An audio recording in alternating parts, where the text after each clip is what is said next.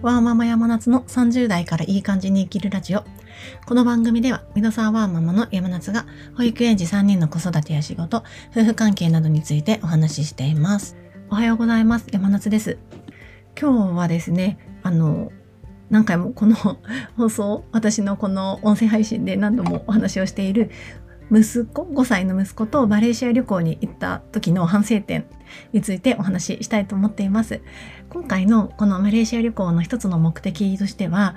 息子、5歳の息子に世界に興味を持ってもらいたい。英語とか他の言語に興味を持ってもらうきっかけ作りになればいいなという一つ思いがありました。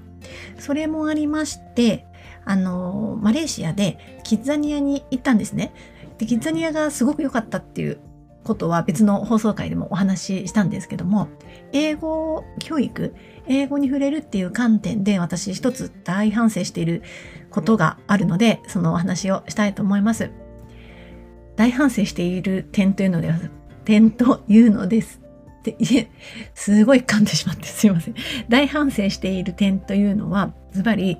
インプットをほぼしないままアウトプットを求められる場所に送り出してしまったことです。キッザニアっていうのは、まあ、日本もそうだ、私日本行ったことないんでわからないんですけども、基本的には子供だけで、あの、職業の体験をするっていうのが基本的なスキームになっています。それで、マレーシアなので当たり前なんですけど、マレー語が英語なんですね。で、息子が一人で入っていくと、そうすると完全に100%英語で全てを話しかけられます。日本語は使ってもらえない。それで、どうみたいな多分意見を求められる、私は外にいるので詳しくは聞こえないんですけども、意見を求められる機会が何とかあったんですよね。で、その時に息子はもう何を言ってるか全くゼロ。我が家ではそこまで英語のインプットってしてなくて、たまに英語の動画をつけたりだとか、英語の絵本を読んだり、あとは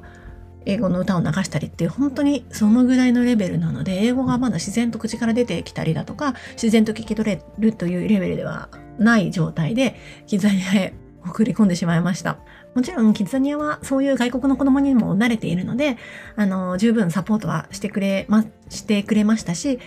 まあ、そういう意味でちゃんとサポートしてくれたこともあって息子も楽しかったとは言っていたんですけどもその一方でちょっと何て言うんでしょう自分は英語ができないみたいなネガティブな感情みたいなものをちょっと何て言うんでしょう育ててしまったなと感じている箇所が部分があります。なん、なんて言うんでしょうね。例えば他の国も行ってみるみたいな言った時に、いや、僕だって英語全然わかんなかったし、みたいな返しが最近返ってきていましてですね。いや、キッザニアで全然言ってることわかんなかったもん、みたいな風に 言っていたので、いや、これはちょっと失敗したなぁと感じています。やっぱりこれ、あの、習い事の先生にも言われたんですけども、大体5歳とか未就学児のそのぐらいの年齢の子供っていうのはとてもプライドが高いと。なので、できないみたいなことがすごくそのプライドを傷つけるそうなんですね。そういう意味では、やっぱりある程度インプットをしてから、アウトプットをしたいっていう気持ちを高めてからアウトプットの場に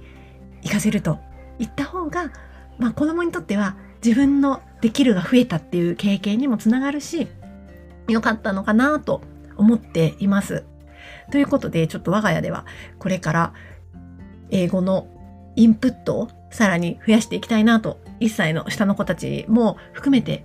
今のうちに、まあ耳で、今はまあ、耳優位で、あの、聞かせることですごく、あの、大人よりも、まあ、すごく、なんて言うんでしょう、耳でしっかりと覚えていける年齢というふうに、いろんな本で読んだので、ちょっとインプットを増やしていきたいなと感じています。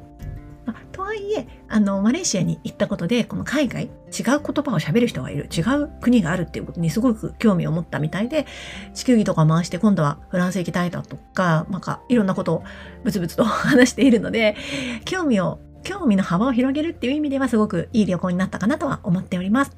今日も聞いてくださりありがとうございました。良い一日をお過ごしください。